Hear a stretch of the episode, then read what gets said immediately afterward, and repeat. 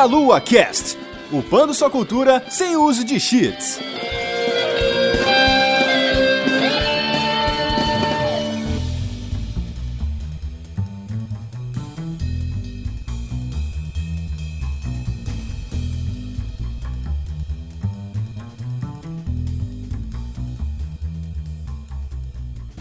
Saudações, queridos ouvintes! Estamos começando mais um Meia Lua Cast. Eu sou André Bach, estou aqui hoje com Renato Seveniani. Fala galera, hoje vamos falar de números, muitos números. Olha aí. e também estamos aqui com Felipe Queiroz, diretamente aí do. Alô? Perdeu minha voz? Cadê? É, Perdeu. Eu, eu não escutei. Diretamente do. Ah, é? Aí Opa. ficou mudo. tá bom. Estamos aqui com Felipe Queiroz, diretamente do Deviant. Caralho! Nossa, cortou de novo em cima do Deviante. Caramba, ele não deixa eu pronunciar a palavra Deviante. Não, não Caramba. deixa. Fala Gankatik então. Estamos aqui com o Felipe Queiroz, diretamente do Deviant. Você fez sacanagem agora, vai. Não, estão zoando comigo. Você tá Cara. fazendo sacanagem. Deviante. Gravou? Foi ou não? Deviante. Não, no Deviante. final ele tentou cortar ainda por cima. Deviante. Isso que caralho, mas algum momento deu certo? não. Não, nenhuma até agora. Muito Mas bem, deve estamos- ser por causa disso, cara. Deve ser porque é o Cosmo dizendo que você tem que eh, anunciar como Gankartik e Deviante, entendeu? Caramba. O cara vem de muitos lugares, aí dá nessas. Estamos aqui também diretamente do Gankartik e, de- e do Deviante, Felipe Queiroz. É isso aí, ataque de oportunidade. Enfim, estamos aqui para falar sobre números, como o Renato falou, só que um ensino prazeroso dos números através do roleplay game, né? Mas antes disso, nós vamos para nossos recadinhos.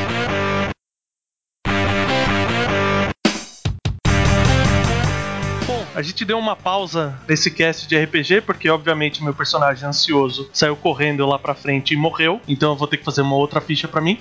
Não tem respawn nesse jogo? Não, sem misericórdia aqui. Mas essa voz diferente que vocês escutaram é o nosso convidado especial dos recadinhos. Ele que é um visionário com a visão mais longe que a espada justiceira. e tem um nome cuja etimologia significa delícia da Silmarils. Que isso? É ele, Silmar Jeremias. Olha aí, em pele doce. Ah, que delícia. Como vão vocês, meus caras? Tudo certo, tudo certo. Muito bem. Que esquisito tá gravando de novo esses negócios, cara. Que faz, faz muito tempo que eu não gravo, não sabia mais nem como gravar aqui os negócios. Tiveram que me orientar tudo de novo. A aberturinha do programa do, do SciCast dessa semana passada não foi suficiente, né? Não, eu tava inclusive quase falando que a Silmar de Chapecó, Santa Catarina, e fazendo uma piadinha ruim. O trio da piada ruim tá presente aqui, cara. tá tudo junto. Mas Silmar, o que, que você tá fazendo aqui, cara? É, exatamente. Caramba, é, é, eu- o pessoal talvez se, se recorde de mim, que eu era o host do SciCast até um tempo atrás. E depois é, que o projeto ficou pronto por lá, a gente, eu meio que segui para outros rumos, né? Quem tá tocando lá agora o, a produção e o host e tudo mais. Tem, tem a equipe lá, né? Principalmente o, o Fernando, o Fencas, o Tarek, o Marcelo, a Juliana, né? E agora eu tô é, embarcado em outras brincadeiras aí. Eu vim aqui para ver se vocês me deixam falar um pouquinho de uma da- dessas novas brincadeiras aí, né? Opa, Sim, é pra isso que a gente chamou. Eita! como que a gente não vai abrir espaço pro um dos donos da agência Proton, né? Que a gente fala da Jujuba sempre aqui, a gente precisa falar do Silmar também, né? É, eu tô magoado com vocês porque só, só chamam ela, né? Só chamam a vozinha lá da.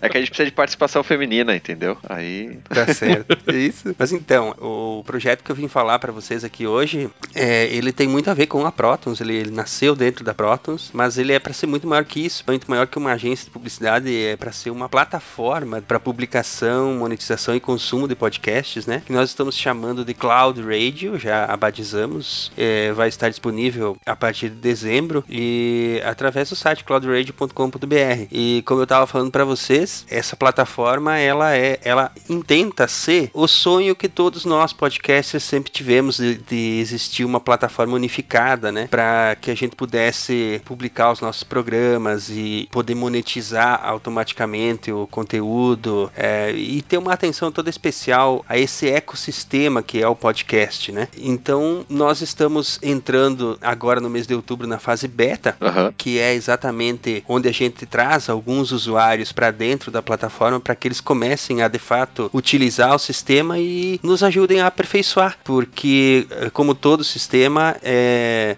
escrever é uma coisa, usar é outra e sempre ficam bugs para trás para que a gente tenha que encontrar, né? E a ideia de trazer usuários é exatamente isso, colocar o sistema sobre uma pressão é, real de utilização, né? E a gente possa medir onde é que estão os problemas e aperfeiçoando isso tudo, né? Por isso que eu estou aqui convidando os ouvintes do Meia Lua Cast para que eles possam fazer parte, se eles assim desejarem, desse programa beta, dessa, desse estágio beta do sistema Ó, e nos ajudem a aperfeiçoar ele de uma forma que a gente possa lançar uma versão mais estável lá em dezembro, né? bacana. E como é que eles participam desse beta aí? Bom, é, vocês obviamente vão colocar o link do formulário aí, né? Uhum. As pessoas que têm alguma experiência já com software beta podem, devem, aliás, eh, se inscrever, porque a gente está procurando exatamente essas pessoas, mas não que outras pessoas não devam se inscrever. A gente também vai ter espaço para elas um pouquinho mais adiante, onde eh, nós vamos testar as funções finais do sistema, exatamente com os usuários que estejam dispostos a testá-las e a nos dizer como é que eles se sentem utilizando essas funções, né? É importante o feedback, né? Saber que o usuário beta tem que dar feedback. Exatamente, o usuário de beta tem que dar feedback. Não é só entrar lá, fazer o cadastro, olhar e ir embora. tem que estar consciente que tem que utilizar o sistema e dizer pra gente onde é que estão os problemas, eh, se está se sentindo bem ou não utilizando aquilo. Uma série de, de retorno exatamente dos, dos, dos usuários que a gente precisa para que o sistema possa ser aperfeiçoado. Né? Uhum. E, enfim, quem, quem quiser participar aí, quem quiser nos ajudar, será muito bem-vindo. Exato. Então a ideia é um lugar onde você pode ouvir todos os seus podcasts na internet de uma vez só, é isso? Você tem todos eles lá disponíveis. Exatamente. Eu vinha falando pra vocês, né, do, do sonho do- dos podcasters. Sempre foi falado, pô, não existe um YouTube do de podcasts, não existe uma, uma plataforma centralizada que tenha todas as facilidades, que tenha todas as ferramentas, seja elas de estatísticas, de publicação, é, de consumo, né? A plataforma vai estar disponível em, em todos os sistemas móveis, iOS, Android, Windows Phone, é, vai estar disponível na web, vai estar disponível em desktop. Então, a gente quer sim, mantendo obviamente as proporções, mas quer trazer ao mundo, quer, quer parir essa ideia que é exatamente existir uma plataforma que seja, em todas as comparações, o YouTube dos podcasts, né? Excelente, excelente. E vai ter pra Windows Phone, cara, eu vou chorar. Então você vai ter um feedback, porque o Renato é o único usuário de Windows Phone. De Windows Phone que vocês conhecem. Eu conheço mais uns dois, assim, mas é assim, são. É tipo música branca hoje em dia, né? Muito legal, cara. E, bom, só pra fechar aqui, né? A gente não pode deixar de falar da Nuvem, né? Nossa querida parceira, que você pode comprar seus joguitos digitais para PC, Mac, Linux. Olha, Mac tem jogo, eu nem sabia disso. É, então tem um, tem um Solitary lá.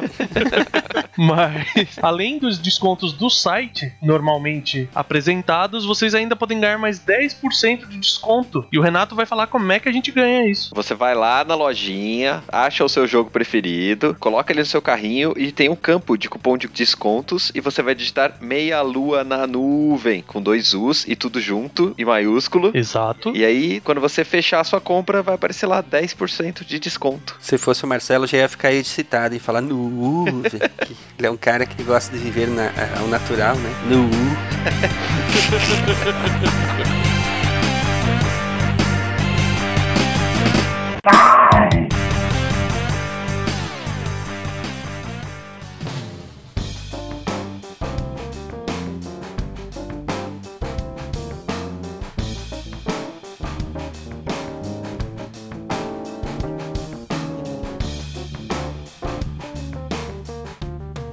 Muito bem, estamos aqui para falar então sobre a relação de RPG com matemática, algo que pode parecer um primeiro momento um tanto estranho, mas na verdade é tornar a matemática mais palatável aos novos alunos aí através de um de algo lúdico. E quem está aqui para falar com a gente sobre isso é o Felipe. Felipe, você fez a sua dissertação de mestrado profissional usando o RPG como ferramenta de ensino de matemática, é isso? Isso aí. Ah, A ideia é o quê? A ideia é que a gente joga RPG, a gente faz continha o tempo todo e nem que tá fazendo, né? Uhum. E sou professor do estado do Rio de Janeiro, da- sou, sou professor da, da educação pública, né? uhum. E eu vejo, a gente tem ali contato com muito aluno que às vezes chega no, no final do ensino fundamental, no oitavo, nono ano, tendo dificuldade com coisas básicas, com coisas elementares. Tem o caso de alunos que eu tenho que reensinar tabuada, por exemplo, no nono ano. Então, Nossa. tudo que, tudo que a gente pode usar para estimular o aluno, né, é interessante, torna a aula lúdica, porque matemática, gente, venhamos convenhamos, é chato, não tem jeito.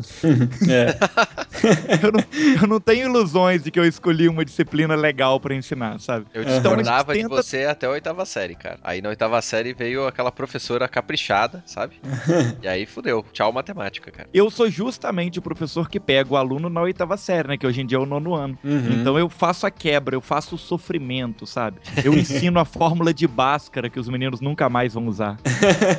Eu usei, continuo usando, porque eu fiz ciência da computação, eu tinha que fazer cálculo 1, 2, 3, 4. Aí a gente se ferra fazendo essas É que nem falam mesmo, né? Quando começaram a colocar a letra, o alfabeto no meio da matemática, já começa a ficar difícil. Eu ouço isso o tempo todo, os meus alunos. Mas eu, pelo menos, sou sincero com eles. Eu, quando eu vou ensinar a fórmula de Bhaskara, eu já ensino assim. Eu já ensino falando, gente, ó, isso aqui é um negócio que vocês vão aprender. E pelo menos 80% de vocês vai passar o resto da vida reclamando que nunca usou pra nada. Mas vocês vão aprender, tá bom? Tá certo, no mínimo desenvolveu o raciocínio, né? Mas enfim, antes de falar sobre o projeto em si, acho que é interessante a gente falar um pouquinho sobre RPG bem rapidamente, por caso algum ouvinte aí que tá acostumado a pensar no RPG enquanto gênero de videogame, né? É entender um pouco o que que é o RPG, o RPG de mesa, né? Que é esse que é o que foi utilizado, né? O Exato. tradicional. O que acontece é o seguinte: você deita na mesa, vem uma pessoa que tem um treinamento, certo? Ah, E ela faz o reposicionamento global da sua postura. a sua reeducação aí, né? global, né? Postural, claro. Você começa a andar com um livrinho na cabeça. É, ou ela vem com uma ereta. Rocket Launcher, né? E dá um tiro em você, né? Exato, exato. Cara, seria uma boa maneira de ensinar matemática. Tipo assim, faz, senão eu te explodo.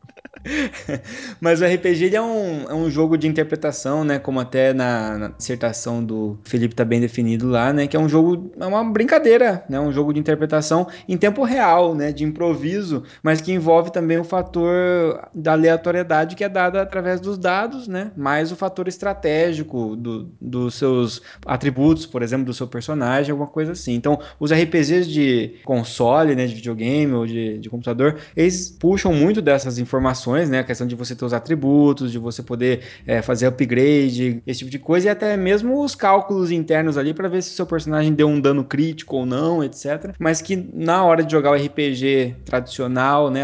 A gente acaba usando os dados para definir isso, né? De modo geral, nem sempre, né? Uhum. O dado no RPG, ele é a aleatoriedade da vida, né? Uhum. A nossa vida, não importa quão bom você seja em algo, a lei de Murphy tá aí pra dizer que sempre pode dar merda, né? Então, os Exato. dados, eles estão justamente né? representar isso.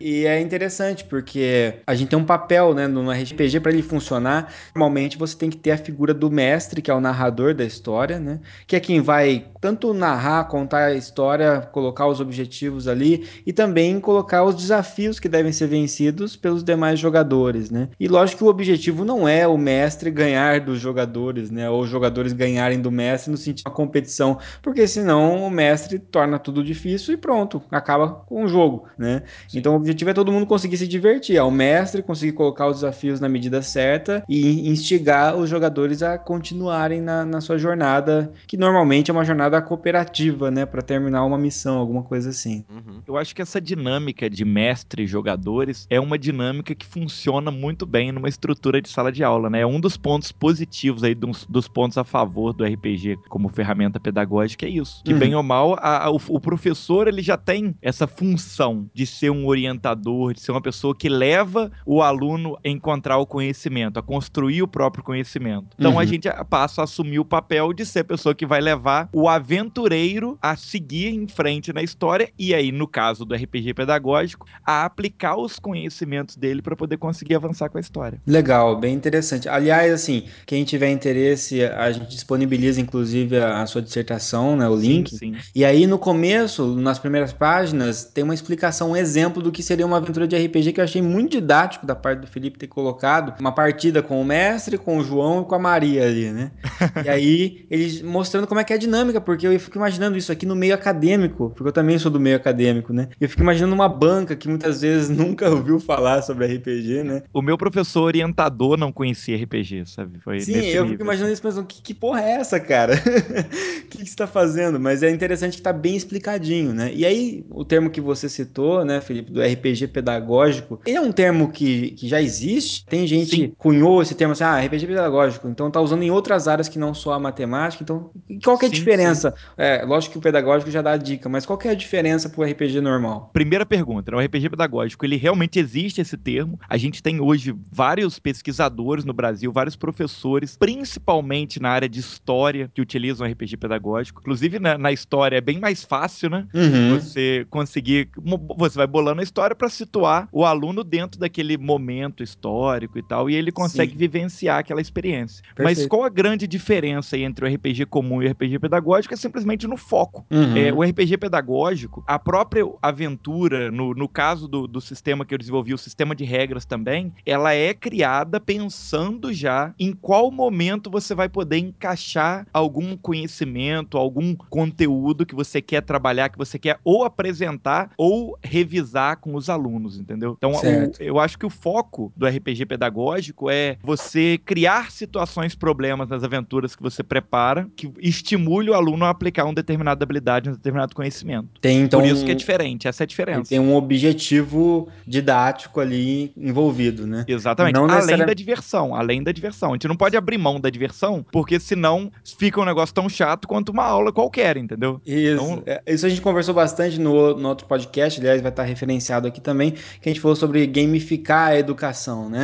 Para trazer mais interesse dos alunos, etc. E realmente uma coisa que a gente brincou foi que muitas vezes quando a gente pensa em algo pedagógico, fica chato, né? Porque por algum motivo alguém não consegue deixar aquilo divertido, como é o caso aqui, o objetivo de você deixar de divertido e ainda atingir os objetivos propostos, né? Então, por exemplo, no trabalho do Felipe, eu estava olhando aqui e você tem alguns objetivos, né? Tem que trabalhar alguns conteúdos da matemática lá, né? Então, equação polinomial do primeiro grau, razão e proporção, regra de três, né? Então, você tem tudo isso em- como um objetivo que os alunos vão atingir, muitas vezes se divertindo e às vezes nem percebendo tanto que chegaram, né? Nessa, estudaram isso, né? Pois é, a ideia é exatamente essa, é fazer a coisa ser fluida. Porque tem conteúdo de matemática que é natural para o aluno. Um conceito de regra de três, por exemplo, se você vai lá, explica, tal, tal, tal, mostra aquilo de uma maneira metódica, com, com as fórmulas, montando, esquematizando, o aluno ele pode já começar o negócio com um preconceito que a simples noção de proporcionalidade é natural para ele, ele entende. Naturalmente a pessoa entende, pô, uma coisa cresce em relação à outra, poxa, eu, eu sei que se eu comprar dois salgadinhos, eu vou pagar o dobro do preço de um. Sim, Mas sim. quando você transforma numa equação, né, quando você coloca o alfabeto misturado, né, igual vocês brincaram, Aham. é, o aluno trava. Uhum. E o RPG, ele proporciona justamente as situações em que a gente deixa aquilo aparecer sem ser explícito, né, a equação pro aluno. Ao invés de você intimidar o aluno com aquele conteúdo, você deixa o conteúdo, na verdade, convidativo, né? Exatamente. Legal, bem interessante.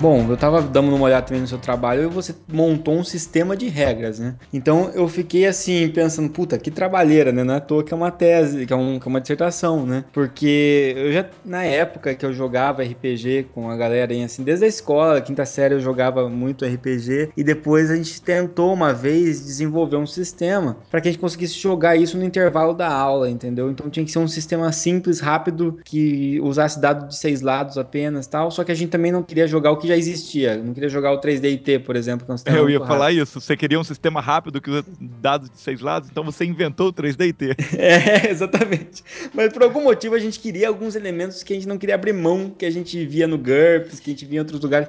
Então a gente começava a querer misturar e a gente fez um Frankenstein lá que não dava muito certo, né, cara? Porque aí ficava desbalanceado. E a gente, e a gente fez isso assim, meio da cabeça. E depois, muito tempo depois, aí já, quando eu tava aqui em Londrina, jogando ainda RPG com os amigos aqui, a gente montou um que era puxando pra parte nórdica, assim, até pouco mitológica. E aí a gente fez um, mas assim, ficou bacana, ficou jogável, mas eu lembro do trabalho que muitas vezes a gente ia jogar, dava, travava em algum ponto. É, uma- é um desenvolvimento de jogo como outro qualquer, como vários que a gente até comentou aqui da criação de um jogo digital. É, como é que foi esse processo de desenvolver e depois você fez algum tipo de playtest? Você chegou a jogar com alguém, chamou os primos, alguém da família, falou, "Ô, mãe, vamos jogar aqui pra ver se funciona, se, se você aprende matemática, né? Então, eu na época que eu tava fazendo mestrado, eu dava aula numa escola rural aqui numa cidadezinha próxima e eu tinha turmas muito pequenininhas, sabe? Escola rural é uma beleza. Então, a- as minhas turmas eram muito pequenininhas. A minha turma de nono ano na época tinha 10 alunos. Então, eles foram meus playtesters, né? Eles foram Aham. minhas cobaias. Aham. É, enquanto eu tava montando a dissertação, eu testei a aventura, eu testei o sistema de regras com eles. E ao montar o sistema de regras, a minha ideia era o quê? Era já nas regras introduzir os conceitos matemáticos que eu queria trabalhar também. Entendi. Porque é, a aventura, ela vai abrir as possibilidades, ela vai ter situações problema e tal, mas enquanto o aluno tá fazendo a ficha, ele já tá tendo a, a matemática básica estimulada. Legal. Então, ele vai ter que fazer algumas multiplicações para poder calcular lá os percentuais de chance dele de realizar uma ação ou outra. E É. as perícias são todas baseadas em porcentagem para eu poder introduzir o conceito de probabilidade, qual Uhum. a probabilidade dele realizar determinada ação, os bônus e modificadores, né, as dificuldades no teste, como um redutor na, na probabilidade, dizendo que numa situação mais difícil, a probabilidade dele realizar uma determinada ação diminui, entendeu? Vários conceitos Uhum. que a gente já vai introduzindo ali. Sim, sim. E uma coisa que eu quis usar no RPG, eu até cito antes, explicando os meus motivos também, é com Uhum. relação ao cenário, porque assim como o sistema, né, o cenário ele tá completamente vinculado ao sistema. O Uhum. cenário é o mundo onde a, a aventura vai ocorrer. E propositalmente também, eu escolhi criar um cenário de campanha que fosse um mundo de super-heróis. Sim, sim. Por quê? Porque dentro das regras de superpoderes a gente também introduz conceitos. É engraçado olhar para o seu sistema, porque ele é feito para aprender matemática, forçar conteúdos de matemática. Então, quando eu comecei a ver, eu falei, puta, mas quanto cálculo, cara? Tem que ficar calculando agora 10% vezes não sei quanto. Eu falei, puta, eu vou ter trabalho para montar um personagem aqui. Mas é um trabalho legal, né? Porque É, o, cara, tá- o cara tá pondo um superpoder, tá pondo uma perícia, e quando você vê, você brinca, porque a gente já faz esse tipo de coisa na hora de montar uma ficha qualquer de personagem de um,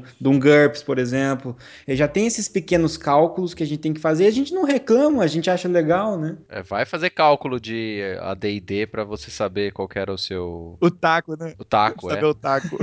Vai fazer essa porcaria desse cálculo maldito que todo mundo fica batendo cabeça. É a mesma coisa, né? É, e a gente faz, né? Porque vai para jogar precisa fazer e você quer jogar. Uhum. E é interessante que realmente flui. Você passa uma aula com, com os meninos fazendo conta e eles estão interessados, eles estão discutindo, eles estão debochando do outro, que um tem mais ataque, o outro tem mais defesa, não sei o que, sabe? É, torna a brincadeira interessante.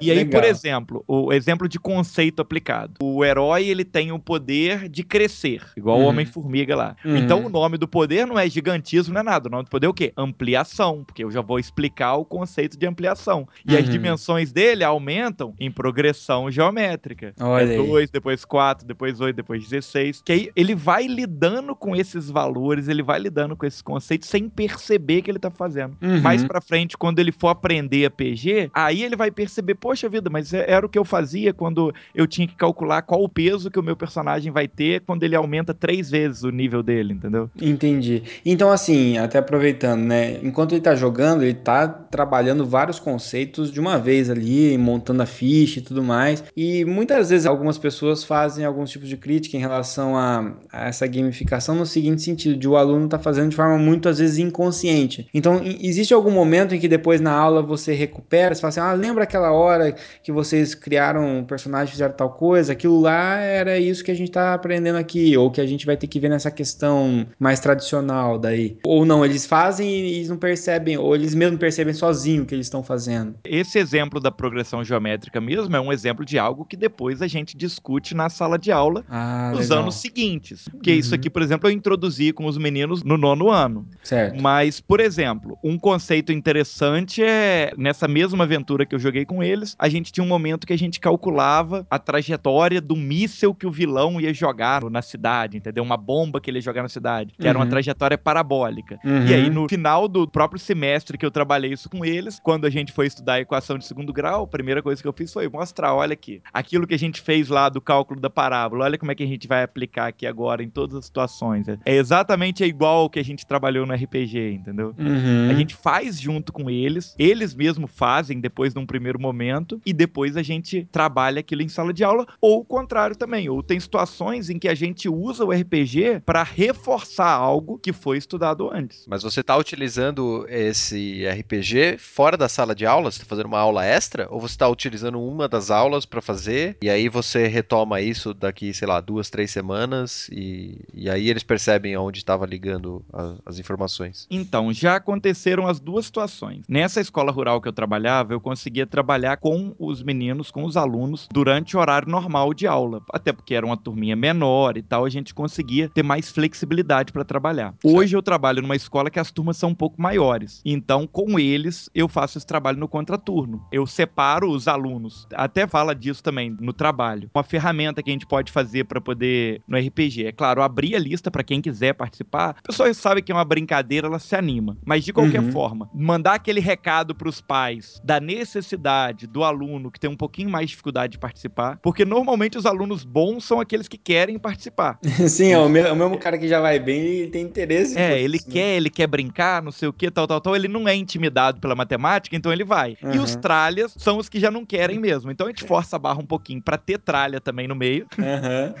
E pra poder ter dinâmica, né? Vocês jogam RPG, vocês sabem que é praticamente impossível para um mestre narrar uma mesa com 10 personagens, entendeu? Sim, sim. A aventura fica engessada. Aham. Então, eu trabalho com a média de 10 a 15 alunos, mas separando os alunos em dupla, para eles poderem montar os personagens dele. Então, eu Uhum. acabo tendo de 5 a 7 personagens na mesa. Uhum. E aí, na dupla, eu sempre tento colocar um aluno que tem mais facilidade com matemática, um aluno que tem mais dificuldade, porque os dois quebram cabeça junto. Aí acaba que o que tem mais facilidade ajuda o outro nos Uhum. cálculos, ajuda a fazer as rolagens e tal, entendeu? É, e até ensinando, esse que tá ensinando também já tá reforçando e aprendendo mais ainda, né? Exatamente. Muito legal. Cara, eu achei bem interessante a ideia. Uma das perguntas que eu ia fazer é justamente essa, como lidar, né? Mas você já me falou, no contraturno, etc. E, realmente acho que é, servem como projetos de extensão, entre aspas, né? Para você conseguir trabalhar com os alunos. E eu achei interessante a possibilidade de trabalhar isso com a matemática, né? Porque que nem você falou, com a história é muito mais fácil. Eu tava olhando aqui ó, alguns, esse cálculo de trajetória, né? E alguns envolvendo velocidade, etc, né? E eu fiquei pensando como que isso também, né, se aplica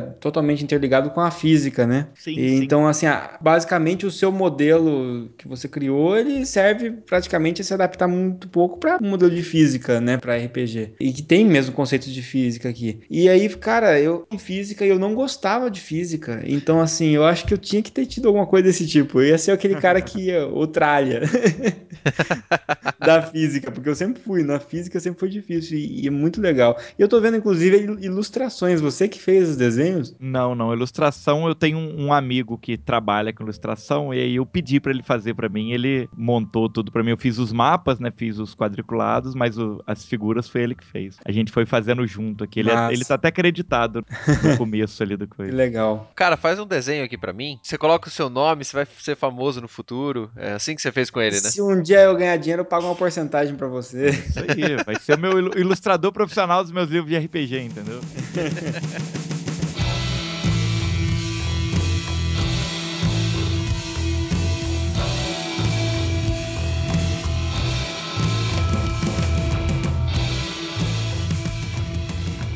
o outro lado, né? Porque quando a gente tá. Eu realmente eu fico curioso com essa parte. Você lá propôs isso para o seu orientador. Gente já recebeu algumas pessoas aqui que fizeram trabalhos desse tipo um pouquinho diferentes do, do habitual, né? Por exemplo, a gente teve o Gelson que fez um trabalho de filosofia, né? Ligado a, a super-heróis. Então, um trabalho de pós-graduação em filosofia ligado a super-heróis. A gente já teve essa questão de tentar trabalhar o Ângelo, né? O Matheus, o professor Barbado. Eu também, de vez em quando, tento colocar uma coisa ou outra. Mas quando isso vira um trabalho acadêmico, realmente dissertação, tese, qualquer coisa assim, o desafio sempre é maior de vencer a resistência. Como é que foi a recepção do seu orientador quando você propôs o tema e como é que foi a recepção da, da sua banca avaliadora na época? Para propor o tema foi um pouquinho complicado. O- na verdade, quando eu procurei o meu orientador, ele já me ofereceu um tema, sabe? É. Faça isso, a gente tem esse material aqui, você já vai pesquisar aqui, você estuda aqui e tal. E eu, desde o momento que eu fui, porque eu entrei no mestrado, eu já entrei com a ideia de desenvolver esse trabalho. Eu queria uma desculpa para poder jogar RPG, gente.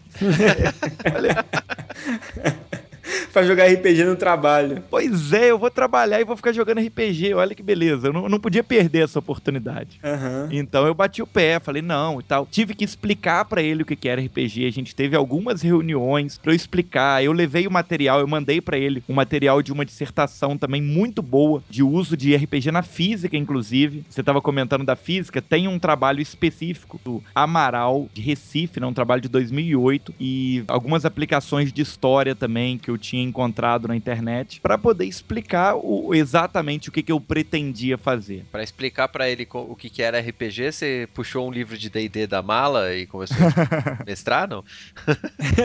Você deu um dado de 20 pra ele e falou, joga aí. Minha ideia era chamar ele pra jogar comigo, mas não rolou. Ele não gostou muito da ideia. Pelo que eu percebi, assim, uma coisa que te ajudou então foi já ter, já existirem algumas pessoas que já tinham publicado algo, ou pelo menos ter feito uma tese, uma coisa assim, pra você mostrar pelo menos um trabalho científico, né, pra ele. Exatamente, exatamente. Aham. Tem um livro mesmo, uma coleção de livros que é sobre isso, sabe? Tem aventuras prontas de vários temas. É engraçado que eu tô olhando a tua referência bibliográfica e eu citei o Gelson, né, que sentiu bastante dificuldade no ensino da filosofia através do uso de super-heróis, né, em sala de aula. E o Gelson tá citado duas vezes aqui, a sua referência do Bastian Felder é o Gelson que gravou com a gente. né? Então, bem bacana que tem dois trabalhos dele que você citou que tá realmente assim. Ele, ele- eu lembro dele falando também da resistência que foi, da questão acadêmica dele conseguir usar, fazer o tema, etc. Mas em compensação, do ponto de vista dos alunos, a aceitação é imediata, né? Ele foi trabalhar filosofia falando sobre Superman,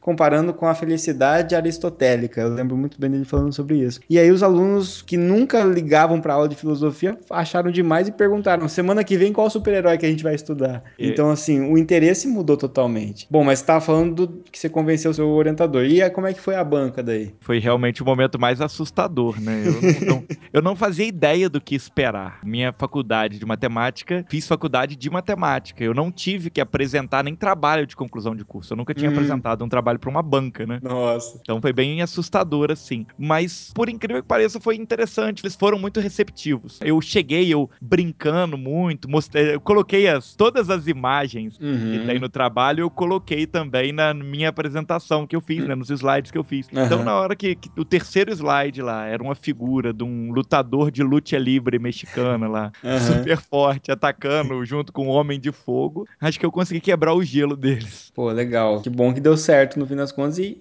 com- quanto mais gente disposto, né, a dar uma, essa arriscada aí, é bom que vai en- encorpando, né, as referências bibliográficas e fica mais fácil o próximo convencer o seu orientador a fazer isso, né? Sim, sim, com certeza. E você falou de convencer o seu orientador, né, e de convencer a banca de que o trabalho era interessante, né, que a linha de pesquisa era algo que valia a pena estudar, né? Mas como é que você convence na escola a os caras aceitarem uma aula extra à tarde, ou uma aula de reforço na qual você vai simplesmente jogar RPG com as crianças? Convence nada, você fala assim, vai ter aula extra à tarde, aí você faz o que você quer.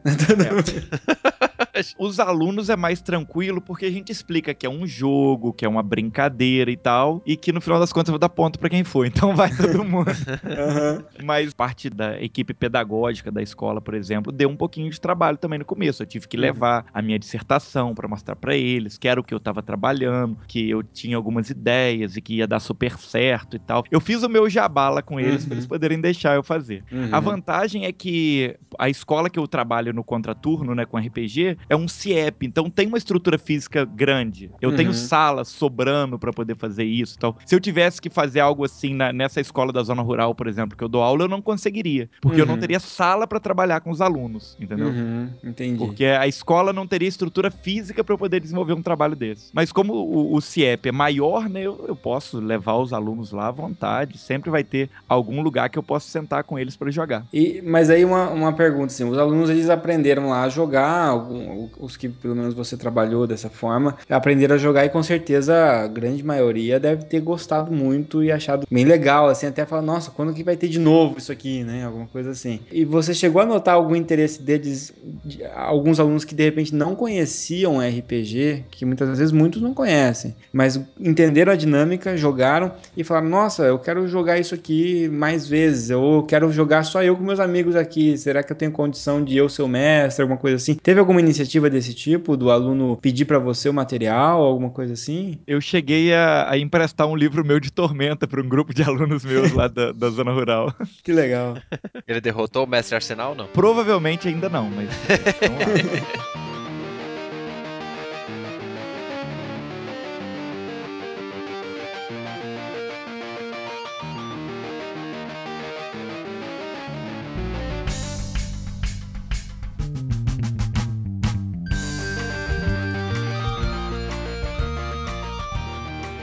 É legal que tanto o RPG quanto os quadrinhos, isso é interessante, porque Hum, como o tema é super-herói, você percebe que as crianças ficam estimuladas com relação a isso. E hoje em dia, com a parte da Marvel no cinema, né, não é mais uma coisa tão incomum. Então, até as crianças, se você não imagina que vão ter alguma referência, já estão falando: ah, mas o meu poder vai ser igual ao do Capitão América, tal, tal, tal, não sei o quê. E acaba estimulando as crianças a ler quadrinhos também. Eu cheguei não só emprestar livro, o meu livro de Tormenta para um grupinho de alunos, como levar revistas minhas do Homem-Aranha para os alunos lerem, entendeu? É, acho que só traz vantagem, né? Você é, trazer isso para a realidade do aluno. E a gente ainda é, é mais ainda aceito quando é uma, uma questão mais lúdica com o aluno mais novo, que é o seu caso, né? Mas eu vejo isso até mesmo na universidade é um negócio importante. As aulas de faculdade, sabe? Onde é um ambiente bastante acadêmico, onde as pessoas muitas vezes forçam um ambiente muito sério,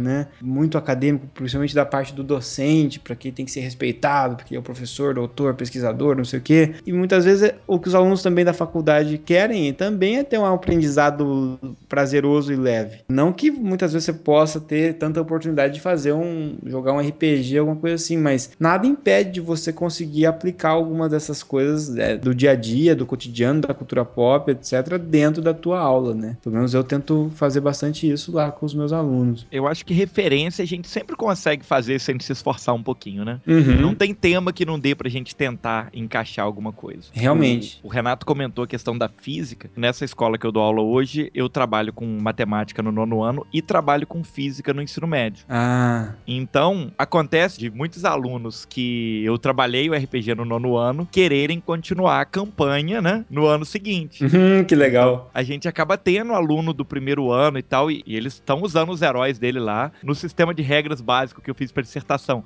Eu nem tinha pensado em como é que seria essa evolução em XP e tal dos personagens, mas a gente adaptou, fez uma regra da casa lá para poder fazer, e eles jogam, e, e a gente introduz determinados conceitos. Eu aproveito para discutir conceitos de física com eles, e tem Uhum. alguns alunos que acabam frequentando a aula junto com os alunos do nono. Os mais empolgados continuam indo, então acaba que por eu estar introduzindo algum conceito do primeiro ano com eles, o pessoal do nono já tá vendo alguma coisa que no ano que vem eu vou poder fazer aquilo, né? De chegar e falar assim: ó, lembra que a gente viu isso no RPG ano passado? Uhum. Então, é aqui, aqui, aqui. Pô, legal demais isso. Muito legal. Você tá falando de matemática e física, né? Que na escola são bastante próximos, né? Que não é exatamente assim quando você tá no, no nível mais elevado, né? Em faculdade de matemática, faculdade de física, elas têm direcionamentos bem diferentes, né? Mas a gente tá tratando de super-heróis, ninguém tentou enfiar química no meio? Então, o meu problema é uma limitação técnica minha com química mesmo, entendeu? Mas é que você fez a pesquisa por outras pessoas que também fizeram esse trabalho, né? E como você Ah, continua sim, aplicando, você chegou a pesquisar se tem gente que tá tentando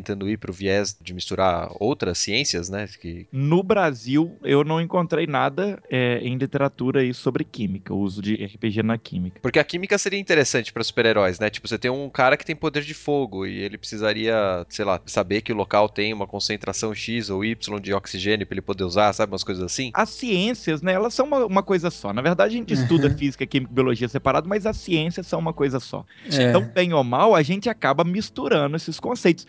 Nessa aventura mesmo, tem um determinado momento que acontece um exemplo exatamente assim: que o pessoal, pra poder derrotar um vilão aqui que se inflama, eles isolam o cara em um lugar que ele vai ficar sem oxigênio pra ele não ter como entrar em combustão, entendeu? Tem um momento que acontece exatamente isso na aventura do- da dissertação. Sim, sim.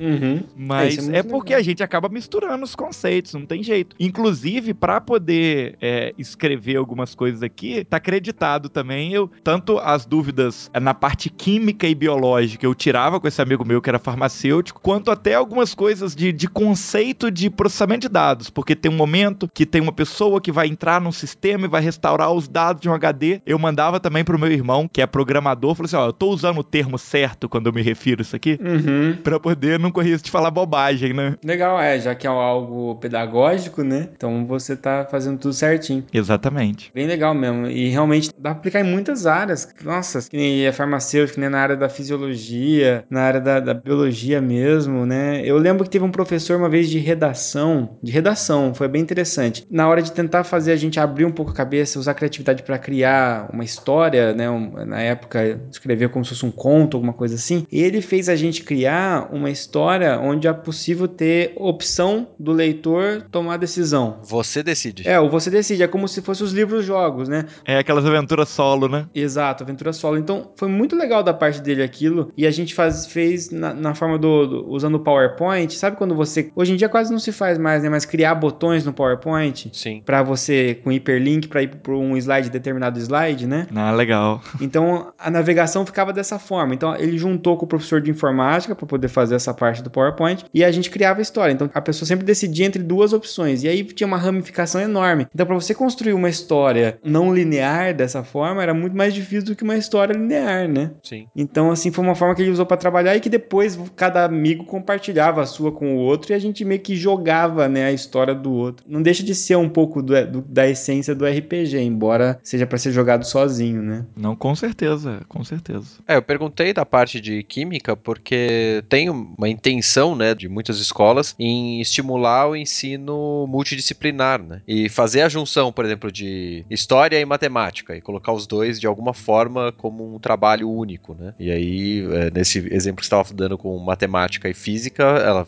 é mais próxima, né? Mas teria algumas outras que, sei lá, você poderia falar, ah, para o cara chegar do Brasil até a Espanha, ele tem que viajar a tantos quilômetros por hora, ele vai voar numa parábola, sabe? Esse tipo de coisa, só que você tem geografia envolvido. Sim. Ou tem que passar por uma montanha, ou qualquer coisa do tipo, sabe? Então, esse exemplo mesmo que você citou aí, a dissertação que eu usei como base para poder desenvolver o meu, meu trabalho, que é essa do ensino de física, o, o cenário que eles usam é o cenário do Brasil colônia. Ele fala sobre a colonização do estado do Recife. Ele conta um pouco da história do Recife enquanto ele ensina os conceitos de física, entendeu? É bem interessante. Legal. Eu vejo assim que a nossa educação ela ainda é bastante engessada, né? É, depende muito de iniciativas como essas para a gente conseguir diversificar um pouco a forma de ensinar, mas elas acabam sendo ações pontuais, né? Em que a gente tem que vencer uma barreira e até por ter que vencer determinadas barreiras, às vezes dá, dá um trabalho que muita gente não quer encarar, né? É mais fácil fazer um, um trabalho mais simples, que não vai ter tanta dificuldade de você conseguir implementar. Mas se não fosse dessa forma, ou se mais pessoas estivessem dispostas, eu acho que daria para se tornar um projeto né, maior dentro da escola, por exemplo, realmente um projeto multidisciplinar, onde os alunos fossem nesse horário, não apenas para aprender matemática, né, mas para aprender outras coisas juntos ao mesmo tempo, como o Renato citou. Indo nessa linha, uma vez eu vi um projeto de uma universidade que foi um projeto bem ambicioso, em que eles fizeram, simularam um CSI. Ó, que legal. E para simular esse CSI, eles envolveram toda a universidade, porque eles usaram um lugar do campus em que eles puseram uma fita de isolamento, puseram como se fosse no chão demarcando onde estava o corpo, e aí colocaram amostra de sangue, realmente de verdade, colocaram vários tipos de amostras diferentes, é parte de balística, tudo mais, e que recrutava alunos de física para calcular a balística, recrutava alunos de farmácia para coletar o material e fazer análise toxicológica, recrutava alunos do direito para poder fazer depois a defesa ou não do, da acusação, né, fazer a acusação, fazer a defesa. Então é uma coisa muito legal, só que é, é muito difícil estar todo mundo na mesma vibe, né? É, coisa que escolas de outros países acabam executando com mais frequência, né? Porque eles têm aqueles é, festivais de verão, festivais de inverno, né? No qual durante as férias os alunos é, têm que fazer um projeto diferente, né? Uma apresentação ou alguma coisa do tipo, né? É, e que é muito rico, né? Enriquece demais. Então, questão da, da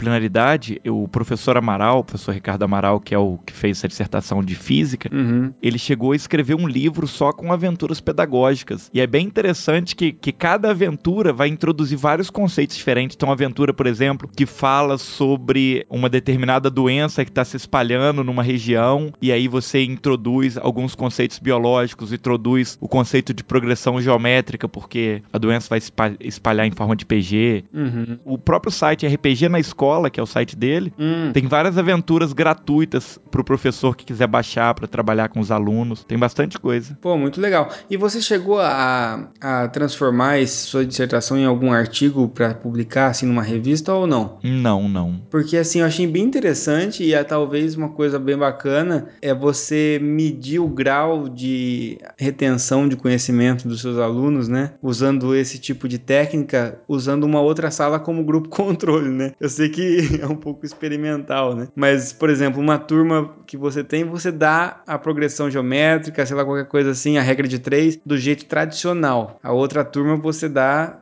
usando RPG. E aí você avalia o desempenho das turmas, né? Dá pra fazer uma, uma comparação assim, mas a verdade é que não, não funciona muito bem porque as turmas são alunos diferentes, não tem jeito. A gente sempre tem uma turma que já é naturalmente melhor do que a outra, né? É, você teria que pegar, na verdade, a nota deles básica sempre e depois comparar eles com eles mesmos, né? É, ver o crescimento deles, é esse que é o grande lance. E lógico que você não chegou a fazer isso enquanto um trabalho científico, mas é, o que, que você acha que mudou nos seus alunos é, depois com a metodologia diferente, assim, no, no ponto- do ponto de vista de interesse, de, de atenção, de retenção de conteúdo, de aprendizado, o que, que você, qual, qual que você considera que é o saldo disso tudo? Eu acho que, que foi, foi muito positivo. É, em todas as turmas que eu trabalhei, é, eu tive vários exemplos. É claro que, que sempre tem o aluno que ele já é indiferente na escola e ele vai pro RPG pra ficar indiferente no RPG também.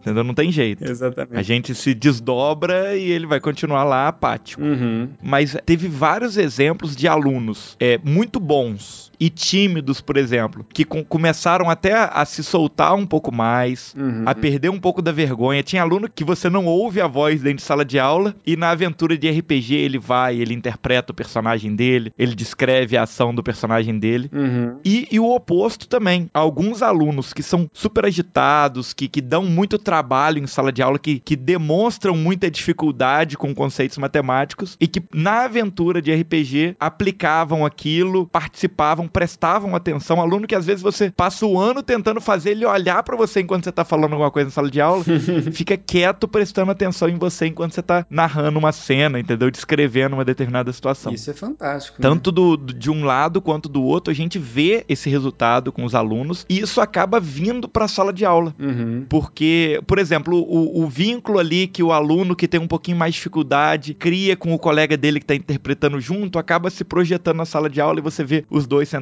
juntos, um ajudando o outro a estudar. Ou o menino que não entendia um determinado conceito e aprendeu no RPG, ele consegue fazer depois na sala de aula quando a gente explica. Ele, ah, ele lembra, poxa, mas é igual a gente fez lá, e ele faz de novo. Uhum. É, realmente a, te- teve repercussão positiva, inclusive nas notas dele no final do bimestre. Que apesar de eu ser um professor muito gente boa, eu sou muito carrasco na hora de aplicar a prova, mas mesmo assim eles eles estavam satisfazendo ali por causa disso. Que legal. Até mesmo, talvez, né, o cara teve um pouco de dificuldade, sei lá, na aventura do RPG, porque a matemática dele tava meio fraca. Aí ele às vezes corre atrás na aula pra tentar se dar bem no RPG depois, né? É, não, com certeza, com certeza. E eles se ajudam, isso é muito, isso é muito gostoso. Como é um ambiente 100% cooperativo, eles se ajudam. É, eu já notei esse tipo de coisa em, em algumas ações que eu já fiz, alguns tipos de, de mini games assim em aula pra tentar trabalhar um raciocínio lógico, né, alguma coisa assim, de que quando é algo mais cooperativo, muitas vezes a hora que um consegue alguma coisa, o resto até comemora, né? Então fala, ah, nossa, conseguiu, aí, parabéns,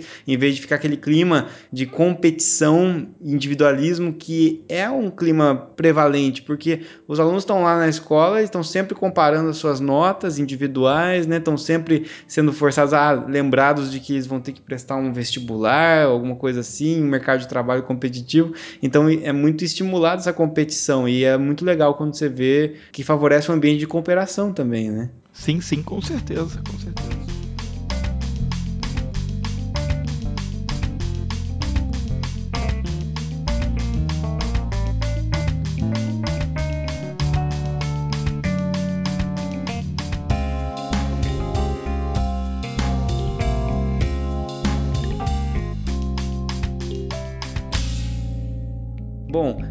Você acha? Seria possível algo desse tipo que você conseguiu fazer de uma forma física, né? Assim, no papel, é, ser transportado para um RPG digital de game, transformar num jogo eletrônico que seja educativo nesse ponto e continue sendo divertido? O que, que você acha? Então, coincidentemente, Hum, um dos professores da escola que, que eu trabalhava lá na zona rural, ele começou a desenvolver no RPG Maker. olha. Ele era professor de geografia. E aí ele desenvolveu um joguinho no RPG Maker que era justamente para trabalhar conceitos de geografia que ele trabalhava, tava, que ele tava ensinando para a turma de primeiro ano dele. Ah, que legal. E, e foi bem interessante esse trabalho que ele realizou e tal. A gente chegou a trocar bastante ideia na época, porque era, era um formato um pouco diferente. O joguinho que ele criou no RPG Maker era muito mais um, um jogo que, que era um quiz, né? Uhum. personagens para poder avançar de um cenário pro outro e enfrentar lá os inimigos, eles tinham que responder uma determinada pergunta do- da matéria que foi dada. Mas de qualquer maneira, a estrutura tava lá. Dá para se construir. É claro que se perde um pouquinho, porque muito do que a gente estuda em matemática especificamente, é, a gente aplica na hora que está fazendo a ficha, na hora que está calculando as probabilidades de realizar uma determinada ação. Que são coisas que vão ser au- automatizadas no digital, né? Exatamente, se você passa pro digital, você não tem mais envolvimento nesse processo. Porém, pra gente introduzir conceito principalmente,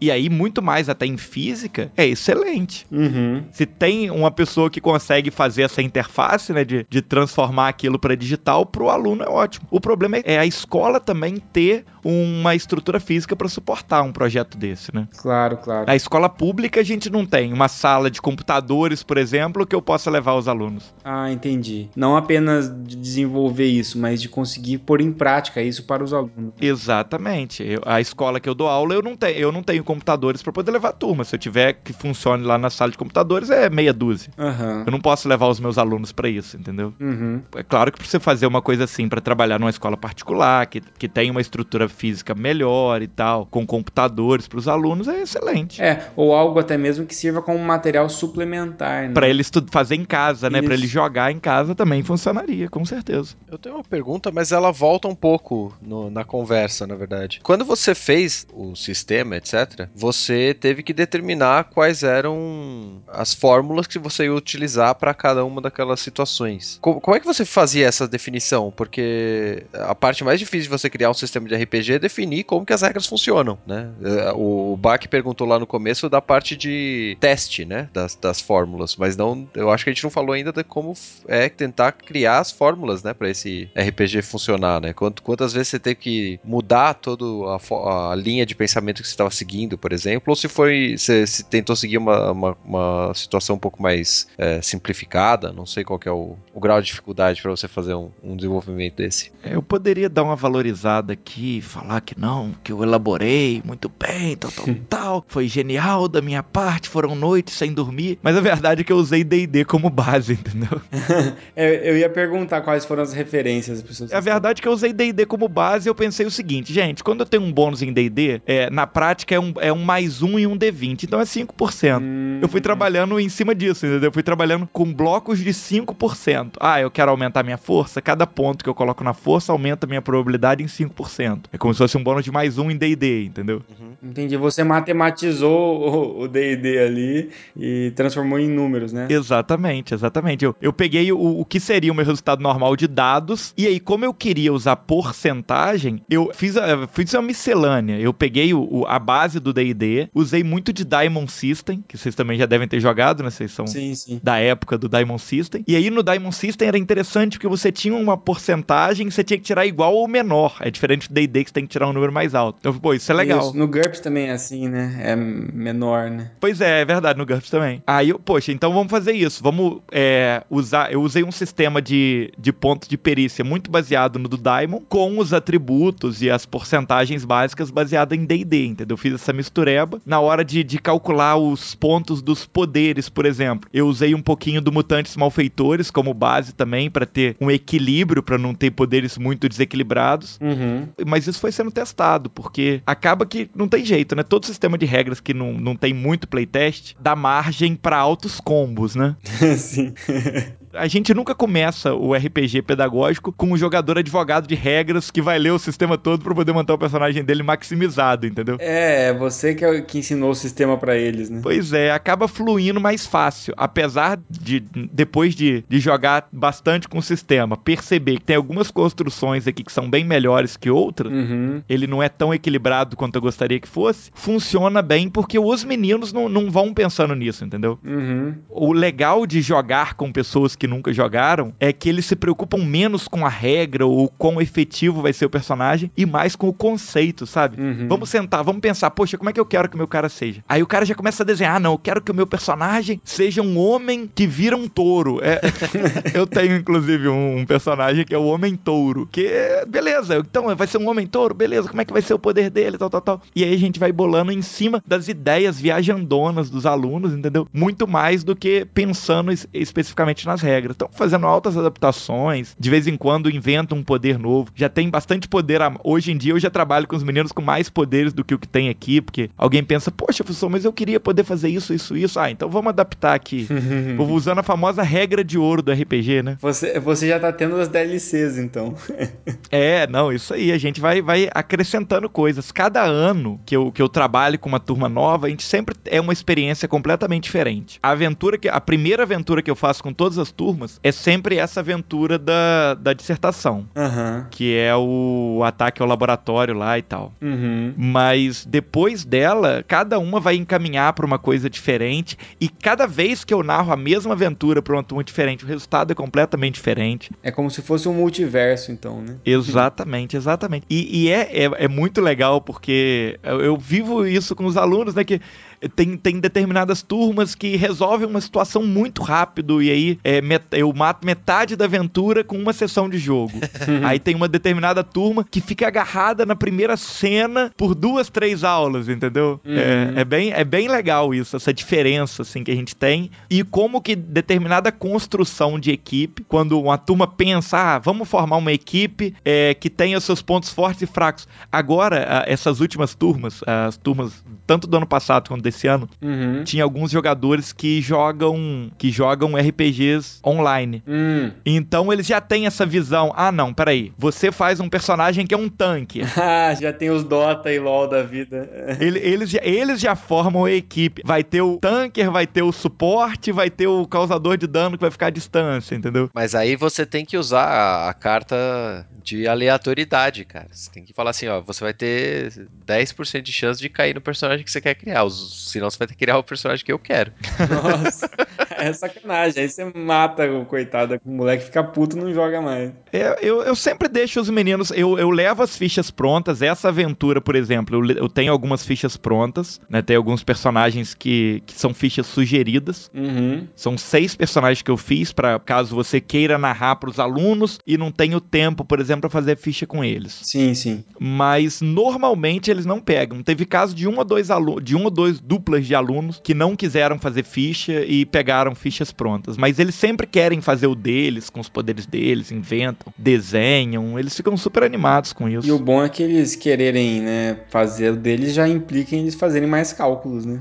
Exatamente, exatamente. E bem legal isso que você tá falando, porque, né, o cara tem que criar o background de personagem dele, o cara tem que desenhar o, o- o desenho dele. Então, é- já é multidisciplinar, né, se a gente for ver. É, seria muito interessante, realmente, se tivesse algum projeto que pudesse unir isso, né? Ah, uma exposição de desenhos ou de arte de alguma coisa no, no estilo artístico que está sendo estudado na época, com os personagens que eles jogaram no RPG, né? Ou uma redação de algo, um conto, uma história E os meninos fazem, os meninos fazem redação com as histórias deles, com os backgrounds dos personagens. Olha aí que legal. Bacana, por mais que não seja algo pensado para ser interdisciplinar, já se torna automaticamente graças aos alunos, né? Sim, sim, com certeza. Uma coisa que é bem legal que eles fazem é sentar.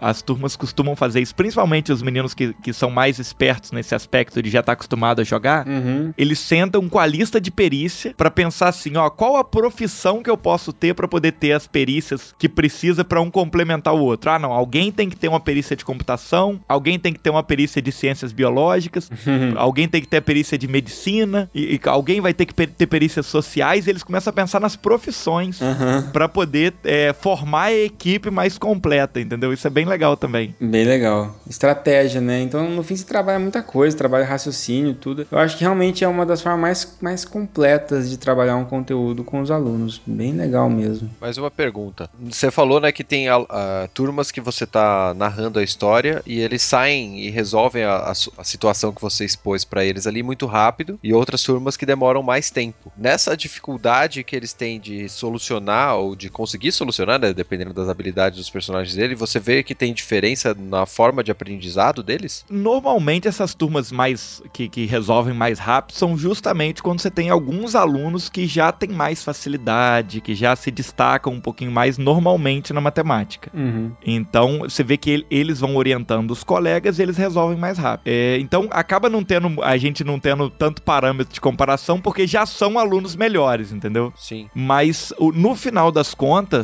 mesmo a turma que demora um pouco mais, quando eles, quando eles conseguem realizar, eles estão alcançando o objetivo, entendeu? Eles até demoram um pouquinho mais, mas eles conseguem aprender o conteúdo. Uhum. Não, não há um atraso no, no ensino, digamos assim. É, é, tem, tem um atraso na, na aquisição né, do, do conteúdo, mas é, acaba equilibrando no final, né? É, e isso até por um lado é bastante in- interessante, porque, que nem você falou, o atraso na, na- na aquisição do conteúdo, né? Foi um pouco mais demorada, mas ele foi adquirido, né? O que às vezes acaba sendo mu- muito mais interessante é uma forma que até o pessoal chama, né, de sala de aula invertida, né? Que é aquela sala de aula que não é o tradicional do professor lá na frente passando conteúdo e onde quem tá impondo o ritmo é o professor, né? Então o professor tá impondo o ritmo, alguns alunos pegam, alguns alunos acham que tá lento o ritmo porque eles são mais rápidos do que o que o professor do ritmo que o professor tá impondo, e alguns alunos não conseguem pegar porque eles são mais lentos do que aquele ritmo naquela disciplina. Então, a hora que você bota os alunos para raciocinarem e, e se depararem com o problema e depender do ritmo deles para a questão avançar, pelo menos todo mundo que avança, avança com mais segurança, né? De conteúdo adquirido. Isso é interessante. Na segunda sessão de jogo, né, na cena 2 dessa aventura introdutória que eu, que eu uso com eles, por exemplo, tem um determinado momento em que eles têm que se separar mesmo para poder fazer as investigações deles. Então, acaba que uh, realmente é, é o momento que a gente percebe que uma das equipes, por exemplo, que se separou, ela vai realizar ali os desafios deles de uma maneira mais rápida, a outra demora um pouquinho mais e acaba que uma não atrapalha a outra porque eles estão fazendo as atividades deles separadas, entendeu? Uhum. Eles mesmos vão fazendo as investigações paralelamente. E é um momento de trabalhar um pouquinho o individual ali, um pouco, né? Exatamente. O individual que na verdade vira dupla, né? Mas é o individual ali. É. Claro,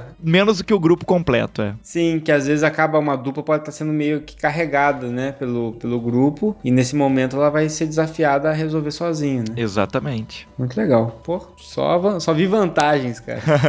Verdade. Então, olha só, depois disso tudo eu vou ver se eu consigo então fazer uma, uma aventura de RPG para meus alunos de farmacologia, cara. O que, que vocês sugerem para mim? Eles vão ter que calcular a, porcentagem de substâncias encontradas, né, na- nas coisas. Eu não quero cálculo, eu não quero, mas não é matemática. É Mas ele, ele fez o sistema de matemática, cara. Não, mas dá pra, dá pra fazer bastante coisa legal. Você mesmo falou aí, se a gente usa superpoderes, tudo fica mais divertido, né, gente? Aí tá, inventa uns poderes que, que você precisa de, de estudar os efeitos ali práticos e tá tudo certo. Vou falar de, de drogas então. Aí, um, um sistema de RPG sobre drogas. Sobre doping. Como você. Como você faz dopings escondidos. Assim.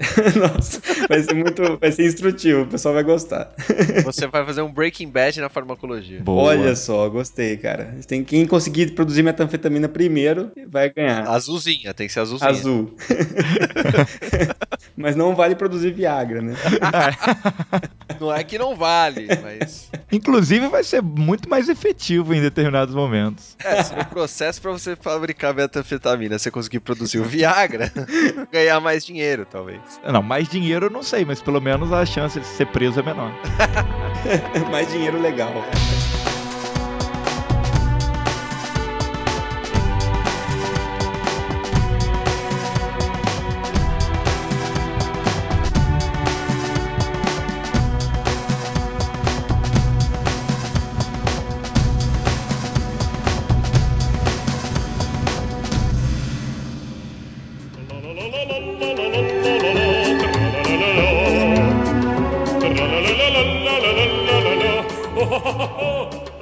Morri de novo, velho. Que coisa. Fica Ficar pelado não adiantou. Não, não deu certo. Então vamos pros recadinhos então, sejam muito bem-vindos à sessão de recados. Estou aqui com meu querido companheiro de aventuras, Todinho. Não, desculpa, o Renato. Todinho não, Nescau é melhor, porra. Chupa Caio. Mas a gente tá aqui para ler os recadinhos de vocês que vocês deixam carinhosamente nos posts ou nos e-mails. Apesar que vocês não deixaram muitos dessa vez, shame on you. Shame on you, shame on you. Semana passada foi shame on you no pessoal do Deviantes, deixou zero, acho que foi zero. Dessa Sim. vez tem um e a gente tem dois só aqui, galera. Tá fraco, mas tá bom também. Né? Bom, vou começar pelo Deviante pra Uhum. valorizar, né? Porque foi zero, então agora tá infinitamente melhor, temos um. é um recado do Gui Castro, esse nome maravilhoso. Aham. E ele começa com que delícia de podcast. Não há como deixar de lado a nostalgia. Na época do videocassete, na escola técnica em que estudava, fazíamos trocas e empréstimos de gravações da TV de Star Trek.